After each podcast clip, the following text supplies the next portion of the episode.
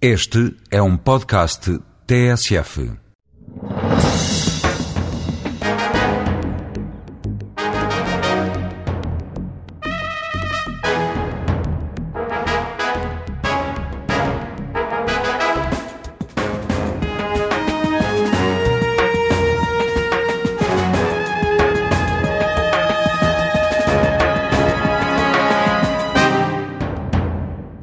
Presidente da Câmara de Sintra, mas a maioria dos portugueses conhece-o por ser do Benfica. É também dirigente do PSD. Duas crises para Fernando Seara nos ajudar a perceber. É hoje convidado da TSF e do Diário de Notícias. Bom dia, Fernando Seara. Bom Acho dia. que o melhor é começarmos então aqui pela pergunta que fica implícita nesta introdução. Uh, qual das duas instituições passa neste momento uma crise mais grave? O PSD ou o Benfica? Ambas passam por uma crise. É indiscutível, não, nos vamos, não vamos negar. O Benfica passa por uma crise de resultados, inequívoca.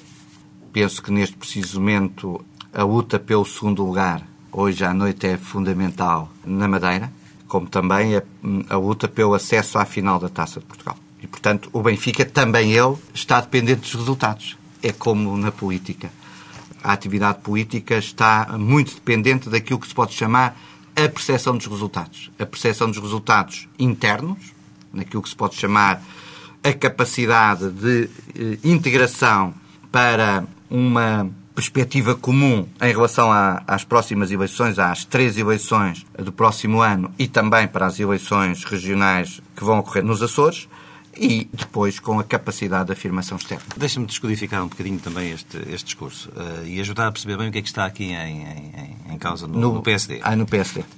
Quem é que está de um lado e do outro da barricada? Ou seja, é, é correta esta, digamos, esta visão um bocadinho simplificada que muitas vezes aparece de que de um lado temos os barões que se habituaram a mandar no PSD e, e do outro o basismo que emanou das autarquias? Eu acho que, em primeiro lugar, repare, eu sou um daqueles que em 2001, num momento difícil da afirmação de José Manuel Durão Barroso na liderança do PSD, eu sou um daqueles que uh, deu a cara. Não fomos muitos, não fomos muitos. Pedro Santana Lopes em Lisboa, Fernando Seara em Sintra, a permanência do Luís Filipe Menezes em Gaia, Dr. Rui Rio no Porto, Carlos Encarnação, Álvaro Amaro, António Manel. Freches, claro que António Capucho também, mas criámos as condições para que no tempo em que, na noite do pântano, houvesse uma demissão, havendo uma demissão, criadas as condições para que o PSD, em coligação com o CDS, chegasse ao governo. Ou seja, criámos as condições para que muitos realizassem alguns dos sonhos da vida, porque uma pessoa vive de sonhos, e que hoje em dia lhes permite ter cartões muito utilizados em França, que são eu fui ministro ou eu fui secretário de Estado. Ancien ministre, ancien secretário de Estado. E, portanto, a percepção que se tem e que eu tenho é que, de repente, alguns de nós que fomos soldados, efusivamente soldados, considerados competentes, considerados como Hoje mobilizadores porque- do eleitorado, de repente, há três ou quatro semanas, por um toque de magia, somos considerados incompetentes, incapazes. Mas isso acontece tudo dentro do PSD. Quem é que está do outro lado? Quem é que, os- quem é que considera... É o barrosismo? Não, não. Eu sou amigo do Dr. José Manuel Durão não Barroso. perguntei se era o Dr. Não, Durão não, mas eu Barroso, a se era o dizer, mas eu, vou eu sou amigo do Dr. José Manuel Durão Barroso há muito mais tempo do que alguns que agora se dizem íntimos dele. Eu fui convidado pelo Dr. José Manuel Barroso pessoalmente para aquele almoço que tanta eh, polémica suscitou e fui como irei a todos. Eu tenho um princípio. Em relação aos meus amigos, aos verdadeiros meus amigos, se me convidam, eu vou. Agora, o que é, se quiserem a minha opinião, acho que há eh, uma percepção de que alguns se julgam intelectualmente superiores ou se julgam superiores de berço. Porque é uma, uma situação interessante em Portugal, porque reflete a sociedade. Reflete a sociedade. Lendo, por exemplo, ao professor eh, Vasco Polido Valente, ao professor Manuel Vila Verde Cabral, isso está isso.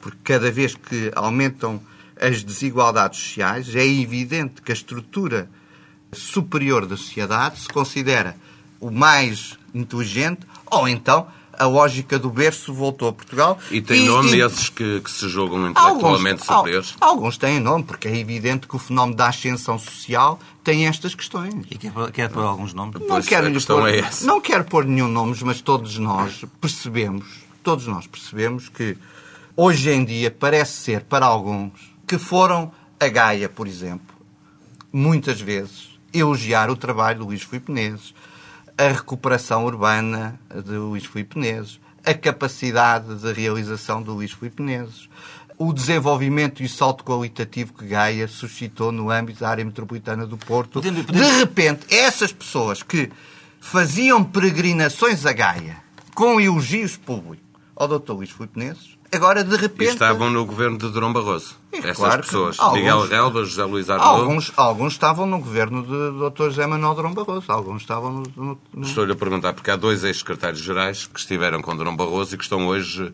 algo ativos não, não, três, nesta, uh, nesta no, no tempo de Durão Barroso tiveram três secretários-gerais. O, do, o Dr. Miguel Macedo, o Dr. José Luís Arnaud e o deputado Miguel Relvas. Estiveram, uh, indiscutivelmente, Portanto, há um, há um PSD... Como outro secretário-geral foi eh, presidente de uma empresa pública no tempo de Dr. José Manuel de Arão Barroso, Dr. Carlos Horta Costa. Portanto, há um PSD que um, não se conforma com ter perdido como outro secretário-geral, estou, estou, a dizer, como outro secretário-geral, o comandante Azevedo Soares, no tempo de José Manuel de Arão Barroso, foi designado e nomeado para uma empresa pública relevantíssima de Portugal, as Águas de Portugal. Portanto, estamos a situar as questões. Insisto nisto. Uh, há um PSD que não se conforma, não se resigna por ter perdido o, o mando no partido. É isto?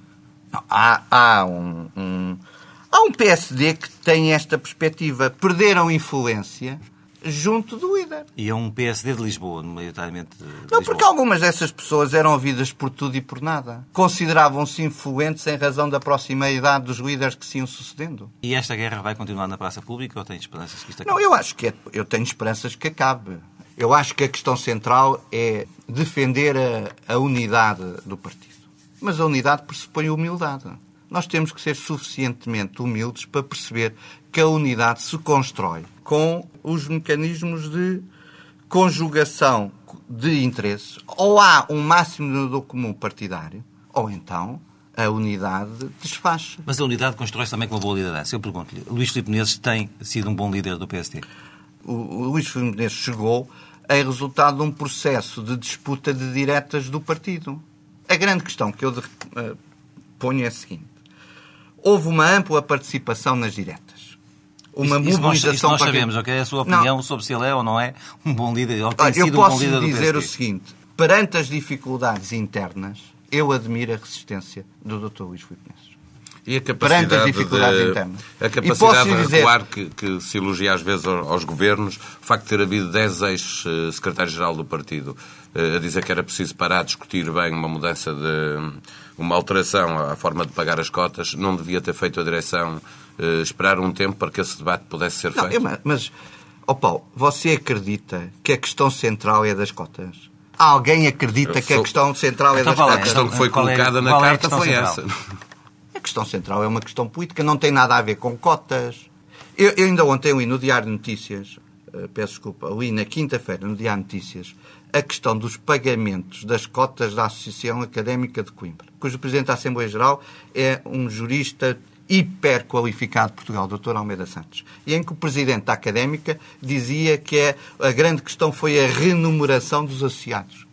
Alguém acredita que o problema do PSD e de, de, de algumas dessas pessoas que subscreveram a carta, porque a carta não chegou a ser assinada, é a questão das cotas. Eu vou dizer, eh, a questão das cotas é apenas um argumento para uma disputa política mas já, sobre... Mas já agora que fala na questão das cotas, eu, eu pergunto, como é, como é, que responde às, digamos, às críticas de Rui Rio e às insinuações, ou mais, enfim, mais do que insinuações à, à, à declaração concreta de que uh, este pagamento de cotas permite a lavagem de dinheiro ou o financiamento do... Não, do repare bem, um, o Dr. Rui Rio é um autarca relevante do PSD, um autarca relevante de Portugal.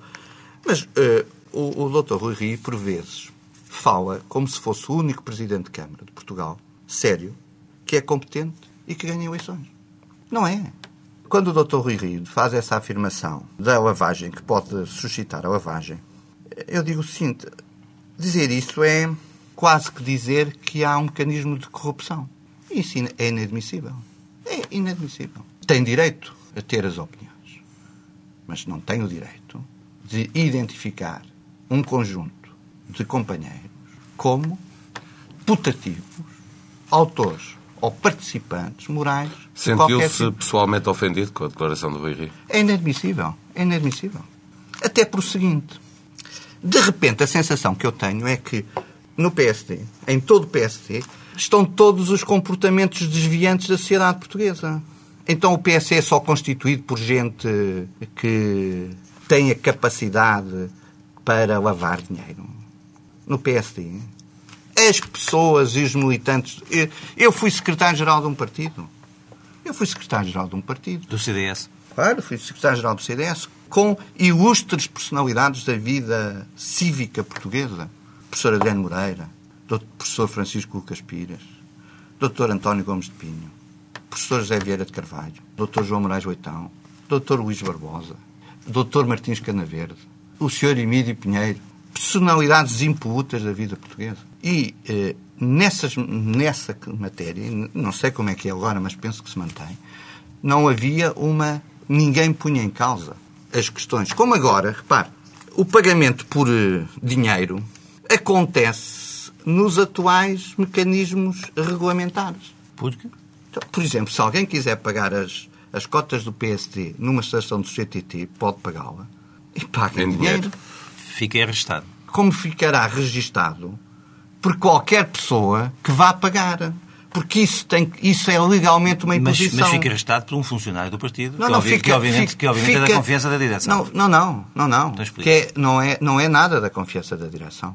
Porque como, a- como, nas como o pagamento é feito na secção, na secção. é feito na secção, é da responsabilidade estrita do dirigente da secção. Então, todo o tesoureiro do PSD é, eh, uma pessoa incapaz, ainda por cima num partido, como o PSD, onde necessariamente há sempre disputas. E, portanto, os mecanismos de controle da legalidade são mecanismos quer de controle interno da legalidade, quer da suscetibilidade de controle externo da sei, legalidade. mas se a questão é assim tão irrelevante, porque é que a direção do PSD não a deixou cair e eh, deu aso a esta, a esta polémica? Não, a direção do PSD comprometeu-se, o Dr. Luís Filipe Menezes comprometeu-se nas diretas a alterar os regulamentos num determinado sentido e posso dizer, e bem. E bem. Nessa matéria eu estou à vontade para o dizer porque defendo que é mais razoável este tipo de pagamento do que o outro tipo em que a capacidade de acesso, peço desculpa, aos cadernos eleitorais para a votação, toda a gente sabia, toda a gente sabia, que estava nas mãos dos PINs, as mãos dos famosos PINs, que eram os números para o código de votação. Quem tivesse os PINs votava. E sabe uma coisa? Diga. Aí sim, aí sim, é que não há transparência. Porque eu não sei quem é que tem o controle dos PINs. E os, E pin- e os pinos podiam circular dentro do partido, é isso que me está a dizer. Portanto, podiam circular como dentro do partido como circulavam dentro do partido. E o que significa que, eh, ao contrário do que alguns que dizem... Pode haver batota nessas nos eleições. quiser com contar esse alguma método. história sobre isso, esteja Com esse método pode haver, haver batota na- nas eleições do PSD, com, com o anterior método. De, Eu respondo à lavagem dos pinos, que é também uma lavagem interessante. Bem, mas há aqui uma questão concreta. Porquê que, porquê que se... eh, Mas é- só me permite, só me permite esclarecer o seguinte. É evidente que o que está dos regulamentos significa o seguinte. Um militante que não paga as cotas durante dois anos é automaticamente excluído. Automaticamente excluído. É o que está previsto quer nos estatutos, quer no regulamento. Os mecanismos de admissibilidade de novos militantes dependem da respectiva estrutura. E onde os mecanismos de controle interno são totais. Mas não nos vamos perder nesta questão, deixe-me passar um bocadinho à frente. Eu parece-me, de qualquer forma, para encerrar este tema, que, que, que- seria normal que dentro de um partido as listas, de, digamos, de- de- estivessem fechadas um tempo antes da votação. A questão aqui é esta. Também. estão fechadas, ó João, estão fechadas. Estão fechadas. A lista está fechada porque a lista é reportada a quem está no partido há dois anos. Ninguém pode ir votar se tiver deixado de pagar cotas há 3, 5, 10 anos. As listas são fechadas naquele preciso momento. O caderno eleitoral possível é reportado há dois anos. Há dois anos. Portanto, a questão é artificial. Mas nunca sabe. Totalmente artificial. No dia das eleições, eh, não, sabe quantos eh, eleitores Sabes, tem. sabes, sabes Tem quanto- potenciais eleitores. Tem potenciais eleitores definidos a dois anos, o que significa o seguinte: é a mesma É coisa o que tempo acontece. que demora entre uma eh, eleição e outra. não É mandatos evidente, é, é o tempo, repare, é o tempo que medeia entre o último ato eleitoral e o novo ato eleitoral. E, portanto, esses mecanismos de não determinação do caderno eleitoral são mecanismos sem justificação. O caderno eleitoral, previsivelmente, está fechado. Se as eleições forem hoje, domingo, é evidente que retroage a dois anos atrás. Não retroage nem pode retroagir a dois quatro, e meio ou cinco, a três ou seis quatro. anos. Portanto, o que é que acontece? É a mesma coisa nas associações. É o que nas associações culturais, desportivas. Vamos em frente. Vamos. Pacheco Pereira e Marcelo Rebelo Sousa são duas pessoas que querem mal ao PSD. Não, repare bem, de todas as análises que escuto semanalmente, há uma que me merece todo o respeito, toda a ponderação e em relação à qual eh, necessariamente me obriga a meditação e avaliação, que são as do professor Marcelo Rebelo de Sousa. Em relação ao Dr. Pacheco Pereira, acho que o Dr. Pacheco Pereira é uma das personalidades da vida política portuguesa que, que tem muito a ver com a maneira de ser do intelectual. Do intelectual. O Dr. Pacheco Pereira tem uma superior capacidade de reflexão, mas normalmente está sempre está- de, de mal com tudo o que existe. O partido não o ouve. O partido tem que o ouvir. O partido tem que o ouvir. Pode não concordar com ele, como ele necessariamente não concorda a maior parte das vezes, hoje em dia, quase totalmente com o partido. Mas nós temos, eu, por exemplo, tenho a obrigação de o escutar. Posso não estar de acordo com ele. Agora, não me sinto diminuído nas minhas capacidades de reflexão políticas ou politológicas como ele. Aí digo-lhe sinceramente. Não há, não há exclusividade de pensamento, nem há unanimismo. O doutor Pacheco Pereira diz, agora tem que admitir o seguinte: os outros não são nem incapazes, nem têm desconhecimento da realidade e da ciência política contemporânea. Isso digo, co- digo eu totalmente. Eh, com esta guerra com, com os notáveis, Marcelo Rebelo de Sousa a criticar, Pacheco Pereira, Rui Rio, António Capucho, Manuela Ferreira Leite, eh, Rui, Ri- eh, Rui Rio também, já tinha dito, o Filipe Menezes conseguiu uma vitória significativa no Conselho Nacional e mudou as regras. Eh, A questão é de saber se ele, sem o apoio destes notáveis, terá condições para chegar a 2009 e disputar as eleições de igual para igual com, com o Primeiro-Ministro. Na sexta-feira, o professor Marcelo Rebelo de Sousa identificou no Diário Económico claramente a sua posição e que eu saúdo. Eh, É crítica, Não em, quero derrubar. eh, é crítica em relação a algumas matérias, e bem, mas não quer derrubar. Eu penso que é essa a linha. Uma- Até para o seguinte, eh, até para o seguinte, há um tempo de eleições e há um tempo de oposição. E depois há o tempo de percepção da unidade. E, portanto, com o Luís Filipe Menezes, o PSD pode chegar ao governo. Com Luís Filipe Menezes, o PSD pode chegar ao governo, como chegou ao governo em 1985 com o professor Cavaco Silva, num tempo de grande divisão, como chegou eh, com o Dr. José Manuel Durão Barroso, num tempo em que, por exemplo, eu fui candidato a Sintra e a única pessoa que subscreveu a minha candidatura a Sintra foi o último vogal da então Comissão Política Distrital de Lisboa. Ou seja, para dar nota, no dia em que eu fui candidato, quem assinou foi o último vogal da Comissão Política Distrital de Lisboa. Quando eu ganhei a doutora Edith Estrela, estavam lá todos aqueles que tinham recusado a assinar, a bater palmas. Já viu o que é a vida política? Eu, de repente... É como no futebol e os treinadores. E, e vai mudar com a É como no, no futebol. Eu, de repente, passei de besta a bestial. Sabe porquê? Tinha Porque poder- ganhei. Tinha poder para distribuir. Tinha, porque ganhei. Nem tinha poder para distribuir. Tinha, até como o João sabe, que se lembra, fiquei tão perturbado que fui tomar o galão à chuvinha de Sintra. Mas agora, ganhar, essa é? é, mas mal ganhei, mal ganhei, nesse dezembro de 2001, vi surgir um conjunto de pessoas a subir as escadas da minha pobre sede de campanha, que não tinham tido tempo, disponibilidade, paciência, argúcia, capacidade de análise política para subscrever a minha assinatura à uh, Câmara Municipal de Sintra. E aí cumprimento o Dr. António Proa, porque, na altura, último vogal suplente da Distrital de Lisboa do PSD subscreveu a assinatura. Portanto, alguns de nós temos tanta memória e tão, tão grande memória que dava para fazer um livro de história recente. E eu, como já passei por secretário-geral de um partido e agora uh, estou à frente de uma coligação com o PSD e o PP em Sintra, tinha que, olha, João, quando quiser, e o Paulo convida-me para. Dava vários uh, volumes. Não, não, dá uma história aos quadradinhos. Vamos então falar de Sintra. É coordenador das, das, das próximas eleições autárquicas no PST. Quem é que vai propor para a Câmara Municipal de Sintra? O princípio geral que está definido para no âmbito do documento que foi aprovado por unanimidade no Conselho Nacional. Repare bem, no Conselho Nacional também foi aprovado um, um, um documento. Só que é do nome, não é? Não precisa eu sei, eu sei que você, eu sei que você tem é muita subtileza. O princípio geral é o princípio da recandidatura dos presidentes de Câmara em funções.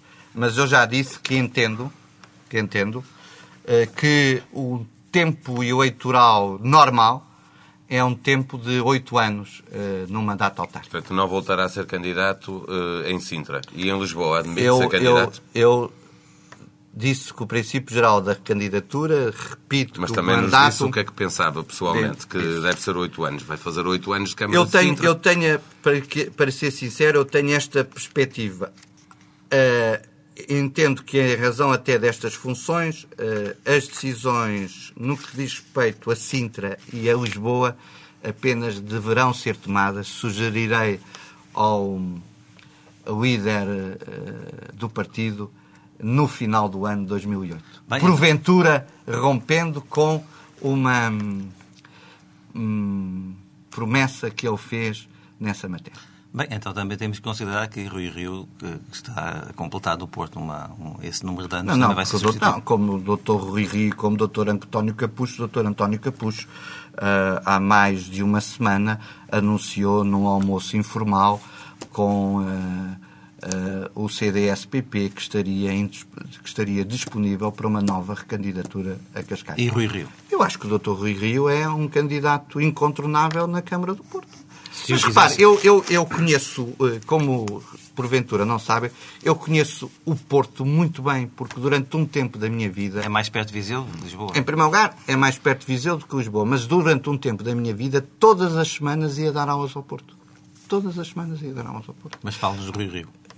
Então, mas Rui Rio é um, um, um presidente de Câmara exemplar para a cidade do Porto. E vê-se, porque conquistou a Câmara quando toda a gente julgava que o Dr. Fernando Gomes a iria de novo um, alcançar a liderança. Até se conta a famosa história de que as garrafas de champanhe que estavam na sede do Dr. Fernando Gomes passaram, passaram para a sede do Dr. Rui Rio. Portanto, eram é perto chamado, uma da outra, eram as duas Como eram muito não? É? perto, não, não houve gastos suplementares de champanhe, espero que tenha sido raposeira, não é? Um, então já estamos a falar de espumante, não foi champanhe. Ah, depois estamos a falar de espumante. Pois, mas isso é português, não é? Temos que ir português e ao distrito de Viseu. Portanto, o Dr. Rui Rio tem todas as condições para ser uh, o candidato ganhador na... Cidade do Porto. E Fernando Seada em Lisboa também pode ser um candidato ganhador. Quem? Fernando Seada em Lisboa. O candidato do PSD eh, será, no meu entendimento e por proposta minha, articulada com o presidente do partido, definido no último trimestre de 2008. Conte-nos lá porque é que não aceitou ser candidato nas intercalares contra António Costa. Ah, já contei por duas, por dois, eh, por duas ordens de fatores. Por uma ordem de fatores pessoal e, segundo, por uh, entender que não devia romper com o compromisso que tinha com Sintra. Acho que nessa matéria os compromissos são importantes. Mas uh, posso dizer, fui pressionado, uh, efetivamente, uh, e tive que equacionar e tomei uma decisão complicada e difícil, mas queria sublinhar a grande dignidade do Dr. Luís Marques Mendes nessa matéria. A grande dignidade pessoal do Dr. Luís Marques Mendes nessa matéria. Em 2009 será um, será um ano de eleições. Como é, que, como é que vê uh, o processo? Autárquicas e legislativas ao mesmo tempo ou em tempos separados? Vamos ter com certeza eleições europeias em 14 de junho, não é? Uhum. E com eu, eh, porventura, entendo que eh, poderíamos, poderemos caminhar para umas legislativas em setembro e autárquicas em outubro. Sempre separadas. A minha tese é que deveriam ser separadas. Na direção de Luís Marques Mendes, de que falava agora, foram excluídos eh, autarcas que eram arguídos, deixaram de ser candidatos por decisão de- da direção de Marques Mendes. Está na coordenação das autárquicas, vai aplicar a mesma regra? Eh, Posso-lhe ler eh, o que foi aprovado. Eh, o PSD, sem prejuízo de ser escrupuloso e exigente na defesa da transparência e seriedade na vida pública, não fará do justicialismo político ou partidário discricionário uma forma de negrir injusta e arbitrariamente a imagem dos seus agentes Significa políticos. que haverá uma alteração em relação àquilo que Marques, ao comportamento da Não, até por o seguinte, não tem nada, Paulo, não tem nada de extraordinário. Como você sabe, entretanto, foi alterado o Código de Processo Penal e foi alterado o conteúdo substantivo eh, do conceito de arguido. E, portanto, eh, o meu entendimento é que. hum, o meu entendimento de cidadania, porque eu, que as eu- pessoas são inocentes até trânsito em julgado e, portanto, até uma avaliação eh, judicial inequívoca. Isso quer dizer que Valentim Loureiro seria candidato. Eh, Não, não, não estou a dizer que isso seria. eh, as- Não, mas é os que- tempos e as Mas circunstâncias não, seja, são mas outras. não seja subtil, diga-me claramente. Não, eu, eu acho que neste preciso momento a avaliação que se tem que fazer é que nem o Dr. Isaltino Moraes, nem o Major Valentim Loureiro, no tempo em que foi definido, seriam candidatos. Agora penso que as situações eh, não se alteraram nessa matéria. Vamos então mudar de assunto, vamos falar do Benfica. Já agora, se não se Ah, o importa. Benfica. do seu Benfica. Como é que se justifica que um clube que tem, enfim, é aquele que tem mais adeptos em Portugal, que tem mais receitas, que tem os orçamentos maiores, que este ano foi aquele que gastou mais a contratar jogadores, só tenha ganho um campeonato nacional em 15 anos? Porque eu acho que o Benfica tem claramente eh, um déficit de organização estrutural. Eu acho que o Benfica tem um déficit de. O Benfica é muitas vezes como os partidos. E os partidos são realidades associativas similares. Repare bem, o Porto ganha, não é? O que significa que o Porto é ganha, é campeão, tem organização, tem eficácia e tem método. O Porto, o Porto, Pronto, o- vamos dizer- O Porto é o PS e o Benfica é o PSD. O Porto, o Porto nessa situação, se formos fazer a avaliação, é a maioria absoluta, maioria absoluta, eh, com um presidente que é como uh, agora penso que está, vai mudar claramente a imagem, um animal feroz, com mecanismos de afirmação idênticos.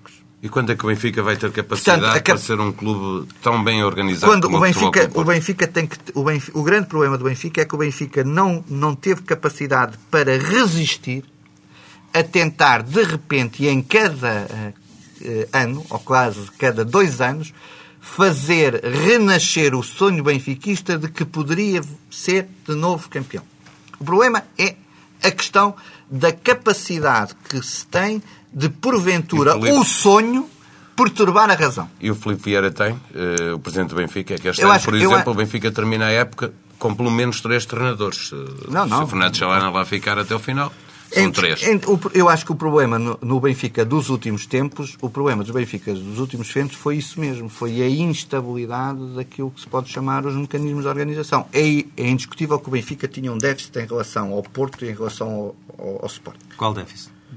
De gestão desportiva? Não, tinha um déficit de infraestruturas desportivas de suporte de uma linha de continuidade. Portanto, quando estou a dizer o Porto com o centro de, de estágios de Em costuma Gaia. em Gaia e o Sporting com a Academia de Alcochete, o que é que cons- conseguiu? Conseguiu, apesar de todos os mecanismos e de todas as limitações financeiras, cada um deles, conseguiu começar a ter uma metodologia organizativa para o futebol. Não me esteja a falar do reboque que o Luís Filipe Menezes deu ao Porto com esse centro de... de- de- Mas já, já- reparou que de repente também isso eh, não é minimamente valorizado?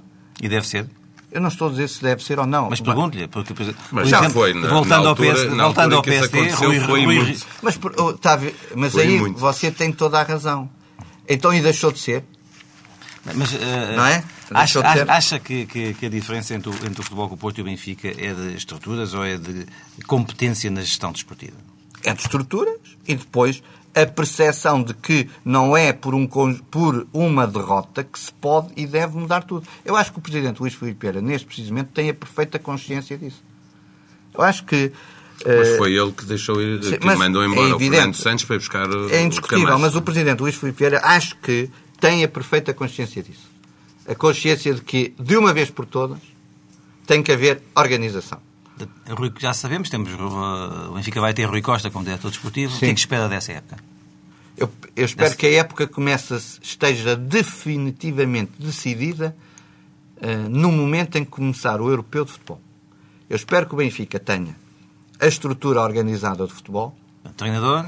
Jogador? Ou treinador ou manager. Treinador ou manager. Faz, faz sentido falar nisso em Portugal?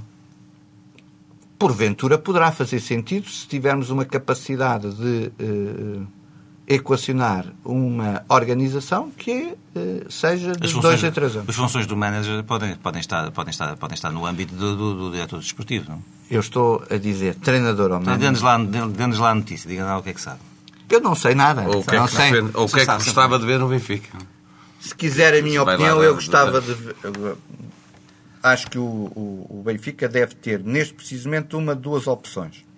E por isso identifiquei treinador ou manager. Porventura, eh, eu defendo que o Benfica, a primeira opção do Benfica é ter eh, na liderança técnica um português. Um português. Portanto, não pode ser Mourinho, enfim, é. só pode ser Não pode ser Mourinho. Quem é que gostava de ver a treinar o Benfica? Aí a escolha do Presidente Luís Filipe Vieira e do... do... Estamos a perguntar a ao, é ao benfiquista Fernando Seara Se querem... quem é que lá gostava de ter. Não? Eu gostava, por exemplo, eu gostava que uh, o professor Carlos Queiroz aceitasse um desafio para vir liderar o Benfica. O convite já é foi feito ou vai ser feito? Não sei, não, sei. Está-me a perguntar a minha opinião, não, não está? Eu gostava que o professor Carlos Queiroz mas como disse que gostava que ele aceitasse um desafio, nós pressupomos que ou já houve ou vai haver um desafio a Carlos Não, não pode pressupor nada, não pode pressupor questão... nada. Está, então vamos, o, podia ter dito vamos que eu gostava que fosse feito um desafio. sabe que eu e o professor Carlos Queiroz temos um mínimo de relações, portanto não, não vale mas a pena... É que o, o professor Fernando Seara podia ter dito que eu gostava que fosse feito um desafio a, a Carlos Queiroz, não, disse que gostava que ele vamos, vamos continuar a imaginar. Se não fosse... Hein? Vamos continuar a imaginar. Imaginemos que Carlos Queiroz aceita esse convite. Acha que o Benfica tem condições para dar a um treinador que gosta de ganhar. Que esse é, esse é que é, o, digamos, a grande questão. Não? Ou seja, contratar um, um, um, treinador é relativamente fácil. É, é pagar mais Benfica, ou menos. O, Benfica, o, problema é as condições que se podem ser dadas. O Benfica tem, o Benfica tem que ter condições para isso. Portanto, o Benfica, nessa matéria, tem que ter condições para, que se, para nos próximos dois anos, fazer uh, um investimento financeiro relevante num conjunto de jogadores. Num conjunto de jovens jogadores e dizer claramente à massa associativa. À massa associativa. Uh, o seguinte, e que, que jogadores é que faltam ao Benfica? O Benfica claramente tem que fazer opções para a compra de jovens jogadores. Nacionais e internacionais. Nacionais e internacionais. Isso leva-nos para uma, uma, outra questão. Quer dizer, eu acho que é, nessa matéria, digo o seguinte: o Benfica é uma das grandes marcas portuguesas. Sendo uma das grandes marcas portuguesas, repare, nós, em razão uh, das competições europeias e saudando a permanência do Sporting na, na Taça UEFA, para o ano, para o ano, é a última época desportiva em que o primeiro e segundo lugar da Liga Portuguesa dão acesso direto à Liga dos Campeões. Neste ciclo, sim. É evidente. Portanto, significará.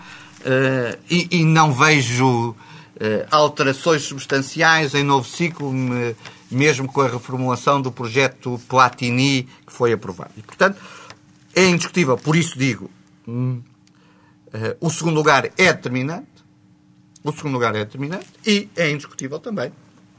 Não tenho dúvidas que o Presidente Luís Filipe Vieira, para além do esforço de uh, reorganização administrativa e financeira que fez, tem que saber claramente para o ano tem que fazer um investimento. Mas Luís Filipe Vieira está há sete anos no Benfica. E a realidade do futebol português é esta. O Sporting tem uma excelente formação, o Futebol Clube Porto tem a mais competente Aí é que eu peço desculpa. De o Benfica começa a ter, coisa que não tinha nos últimos dois anos, um conjunto de jovens jogadores chamados aos estágios e às presenças nas seleções nacionais jovens, desde, e você que acompanha isso como ninguém, desde o sub-16, sub-17, sub-18, sub-19, coisa que já não tínhamos, atenção, há muitos anos.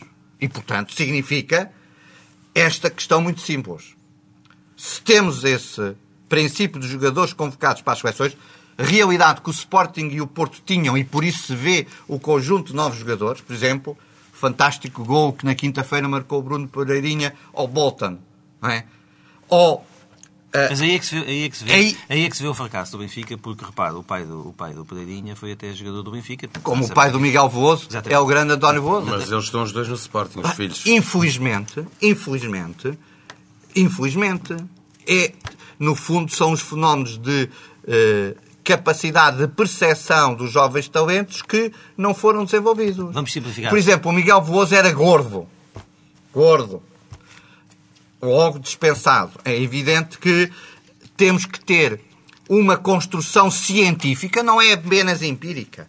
Não é apenas empírica. vamos simplificar Porque aqui. nós no Permita- empirismo, quantos, que interrompa. quantos grandes jogadores do mundo já passaram por Portugal e foram dispensados? Quantos? Vários. Então pronto.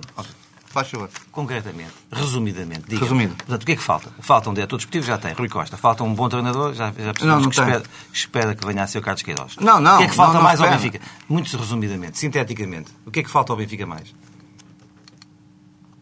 Não falta, no, ao Benfica falta eh, resistência para, durante um ano, porventura, E um ano chega e o. Eu acho para, que eu- para, para, para, se não ganhar, não mudar tudo de não novo. dá tudo novo. Ok. Percebido. E para, e, e- para voltar a haver um Benfica europeu? Isso já é uma É outra isso, face. é isso. Também isso. Também Só isso. Só isso. Capacidade económica haverá. Mas o Benfica é que o Benfica tem a grande capacidade económica portuguesa.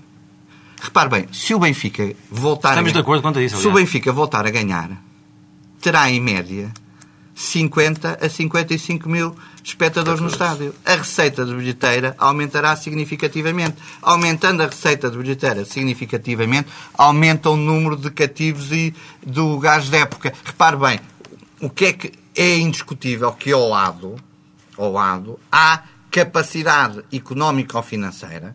Nós não podemos alterar Portugal. Portugal tem 10 milhões de habitantes e tem dentro de 10 milhões de habitantes um conjunto menor de pessoas que aderem às televisões por cabo. Certo? E, portanto, as receitas resultantes daí não podem ser as receitas Mas exponenciais. o Porto Por exemplo, é, um, é um clube bastante mais pequeno que o Benfica e consegue ser um clube eh, com dimensão europeia. Não, o o Porto tem tido a capacidade de ti- ser um clube com dimensão europeia, mas, por exemplo, nessa matéria é indiscutível que, por isso é que o Benfica, como o Sporting, tem que ter um- uma, eh, uma compreensão dos mecanismos de organização. Aquilo que está a acontecer no Sporting, o Sporting vai à frente e, e na taça UEFA, mas é também claro que se escutam vozes sobre se devemos ser tão restritivos na lógica do controle económico ou financeiro que atrofia a capacidade competitiva ou desportiva. O Porto fez, tem uma coisa eh, extraordinária. O Porto, nos últimos anos, tem conseguido mais valias, não- alguns não gostam, extraordinárias, resultantes de um conjunto de jogadores, mas repara, um conjunto de jogadores que significa para o custo salarial do Futebol Clube do Porto, uma diferença porventura de 1 para 2 em relação ao custo salarial do Benfica. O que significa que pode trazer dois jogadores, mas, ou três, desses três, um vai permitir, e como com certeza permitirá, vendido, eh, uma mais-valia. Gestão desportiva, chama-se isso. Deixa-me fazer-lhe uma Eu, pergunta. eu, foi o que eu disse, não é? Ah, E agora, e agora o que é que me diz do apito dourado? O que é que lhe digo do apito dourado? O seu se quer, Benfica quer dizer, se quer que lhe diga do apito dourado, O Benfica anda há 15 anos sem ganhar por causa do apito dourado, não? Não, o Benfica não anda há 15 anos Ganha sem ganhar eh, sem ser o apito dourado. A minha questão do apito dourado é saber. eh, eu, eu estou muito interessado, até como vocês sabem, sou jurista, saber a- a- as decisões finais de primeira instância de dois dos casos de justiça mais complexos da, da realidade portuguesa. Eh, um, o caso Casa Pia e o outro o caso Apito Dourado porque são os chamados megaprocessos que ajudarão a perceber, em definitivo, eh, a justiça no seu todo. A justiça. Quando estou a dizer justiça, estou a dizer a magistratura judicial, a magistratura do Ministério Público e a Polícia Judiciária. E as decisões finais, já não só de primeira instância, destes dois casos, acho que são determinantes para toda e qualquer análise que se faça nos últimos 10 anos da justiça Portugal. E é preciso que haja culpados num e noutro processo de não, não forma é, clara? Não é preciso que haja culpados. Não é preciso que haja culpados. Não estou a dizer que seja preciso que haja culpados ou não. Agora também lhe digo, se não houver, se não houver, a culpa não pode morrer solteira. Se não houver, É a justiça que a tem que culpa responder. não pode morrer Vou, solteira. vou, vou testar a informação que tem do fenómeno desportivo. Está à espera que haja consequências no âmbito da Liga dos processos do apito dado? Se querem a minha opinião, Sim. não acredito.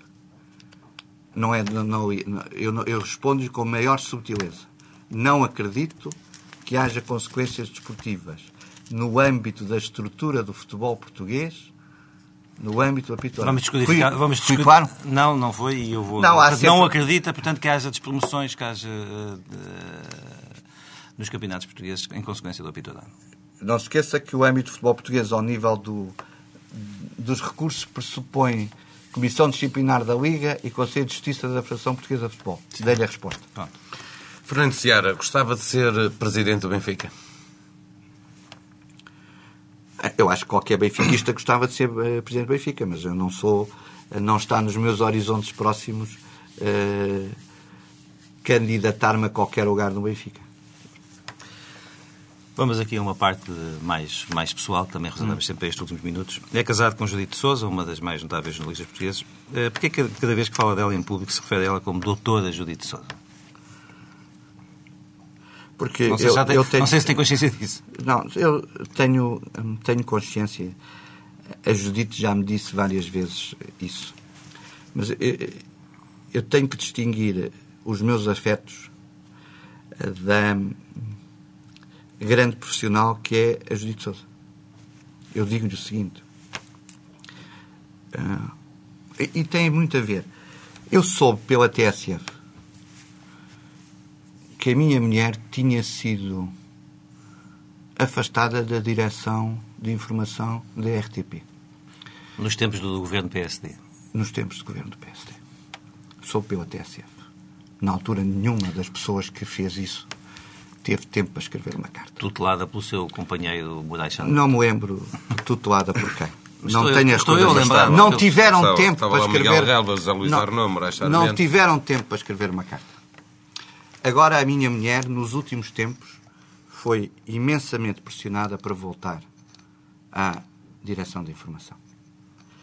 E posso dizer, eh, já percebi que tenho, temos cada vez menos tempo. Porque ela ehm, é casada com o Fernando Seara, mas também é, entre aspas, casada totalmente dedicada à RTP. Porque, porventura, não sei, é das pessoas que mais tempo está na RTP, nunca deixou de estar na RTP, que ela nunca foi, nunca saiu da RTP e eu sou, eu dou público testemunho. Foi convidada muitas vezes para sair da RTP. Porquê que Portanto, ela nunca a isso. convidou para, para a grande entrevista? Sentia-se à vontade eh, a ser entrevistado pela sua mulher na RTP? Não, não me sentia à vontade. Não me sentia à vontade. E também, se quer que lhe diga, eh, acho que eticamente nunca devia aceitar ser entrevistado pela eh, Judite. Acho que eticamente.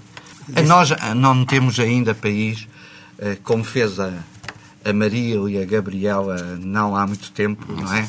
Em relação ao então namorado dela, porque agora parece que tem um, um fotógrafo português. hum, eh, entrevistou. Mas eu acho que. Eu, olha, eu digo-lhe o seguinte: ultimamente é a primeira grande entrevista que dou eh, e acho que nunca deveria ir à grande entrevista. Fernando Seara, obrigado por ter estado na TSF e no Diário de Notícias. Bom dia.